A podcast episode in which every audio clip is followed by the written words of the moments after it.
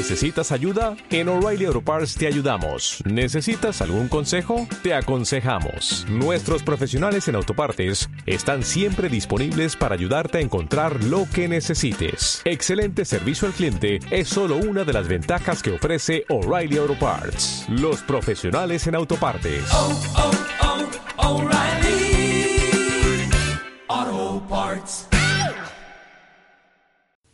Capítulo 2 Viví así, solo, nadie con quien poder hablar verdaderamente, hasta cuando hace seis años tuve una avería en el desierto del Sahara.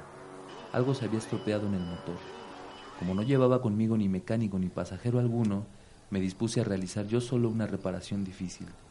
Era para mí una cuestión de vida o muerte, pues apenas tenía agua para beber para ocho días. La primera noche me dormí sobre la arena, a unas mil millas de distancia del lugar habitado más próximo. Estaba más aislado que un náufrago en una balsa en medio del océano. Imagínense pues mi sorpresa cuando al amanecer me despertó una extraña vocecita que decía Por favor, píntame un cordero. ¿Eh? Píntame un cordero. Me puse en pie de un salto como herido por el rayo. Me froté los ojos, miré alrededor, vi a un extraordinario muchachito que me miraba gravemente. Ahí tienen el mejor retrato que más tarde logré hacer de él, aunque mi dibujo ciertamente es menos encantador que el modelo. Pero no es mía la culpa.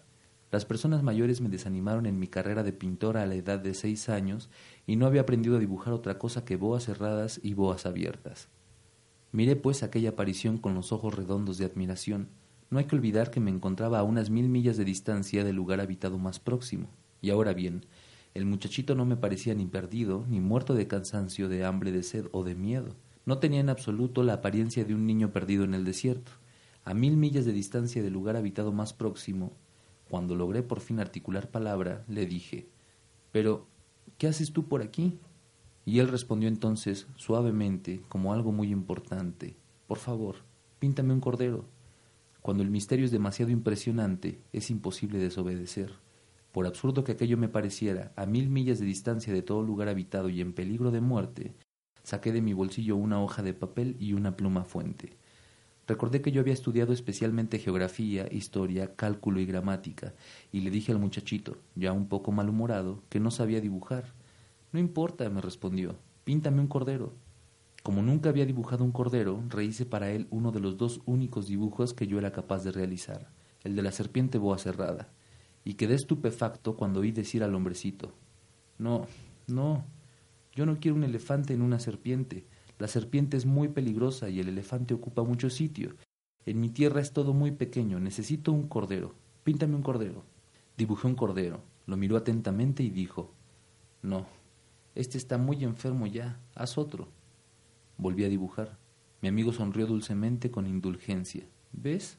Esto no es un cordero, es un carnero, tiene cuernos. Rehice nuevamente mi dibujo. Fue rechazado igual que los anteriores.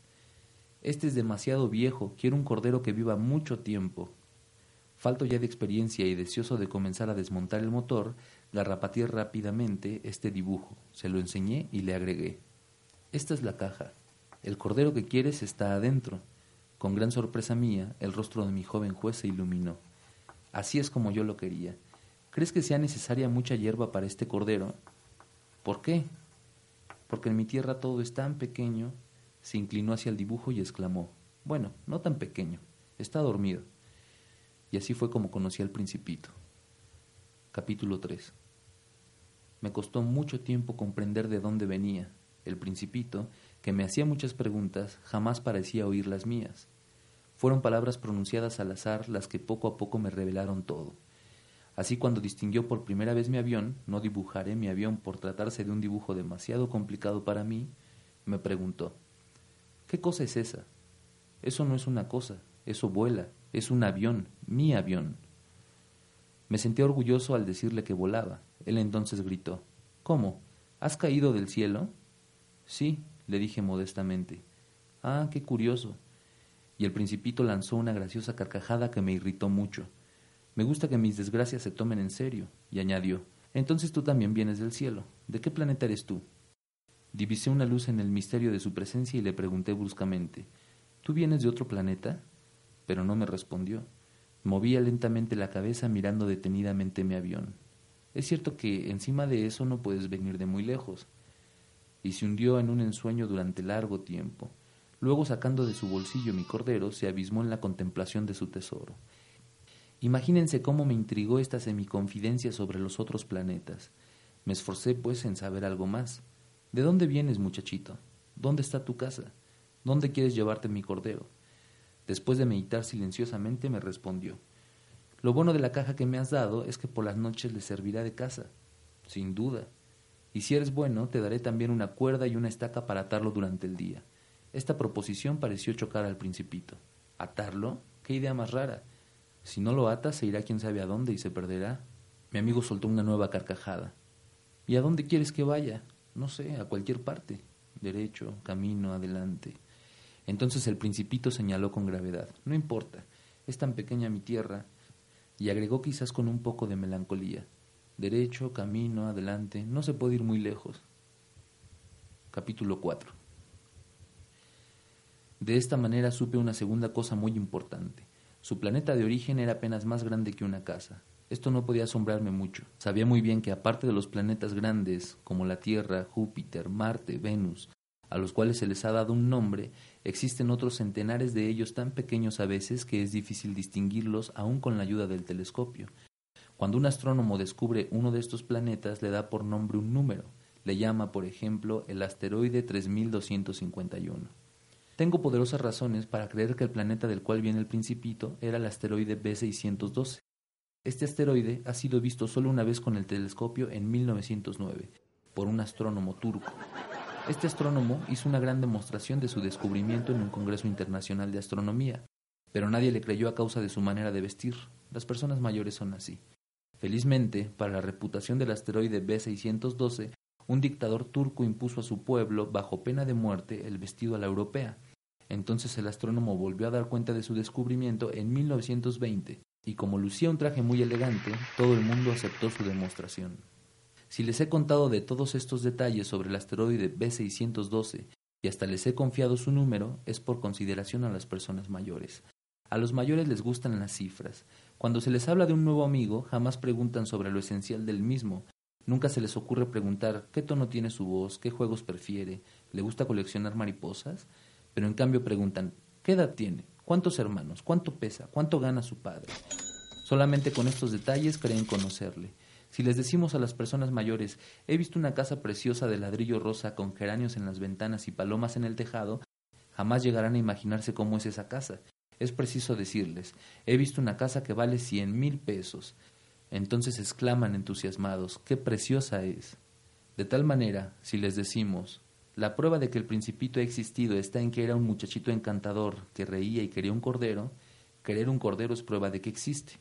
Las personas mayores se encogerán de hombros y nos dirán que somos unos niños. Pero si les decimos el planeta de donde venía el principito era el asteroide B612, quedarán convencidas y no se preocuparán de hacer más preguntas. Son así. No hay que guardarles rencor. Los niños deben ser muy indulgentes con las personas mayores. Pero nosotros, que sabemos comprender la vida, nos burlamos tranquilamente de los números. A mí me habría gustado más comenzar esta historia a la manera de los cuentos de hadas. Me habría gustado decir, era una vez un principito que habitaba un planeta apenas más grande que él y que tenía necesidad de un amigo. Para aquellos que comprenden la vida, esto hubiera parecido más real. Porque no me gusta que mi libro sea tomado a la ligera. Siento tanta pena al contar estos recuerdos. Hace ya seis años que mi amigo se fue con su cordero, y si intento describirlo aquí es solo con el fin de no olvidarlo. Es muy triste olvidar a un amigo. No todos han tenido un amigo, y yo puedo llegar a ser como las personas mayores que solo se interesan por las cifras. Para evitar esto, he comprado una caja de lápices de colores. Es muy duro a mi edad ponerse a aprender a dibujar cuando en toda la vida no se ha hecho otra tentativa que la de una boa abierta y una boa cerrada a la edad de seis años. Ciertamente que yo trataré de hacer retratos lo más parecido posible, pero no estoy muy seguro de lograrlo. Uno saldrá bien, el otro no tiene parecido, en las proporciones me equivoco también un poco. Aquí el principito es demasiado grande y allá es demasiado pequeño. Dudo también sobre el color de su traje, titubeo sobre esto y lo otro, y unas veces sale bien y otras mal. Es posible, en fin, que me equivoque sobre cientos de detalles muy importantes, pero habrá que perdonármelo, ya que mi amigo no me daba nunca muchas explicaciones. Me creía semejante a sí mismo, y yo desgraciadamente no sé ver un cordero a través de una caja. Es posible que yo sea un poco como las personas mayores. He debido envejecer.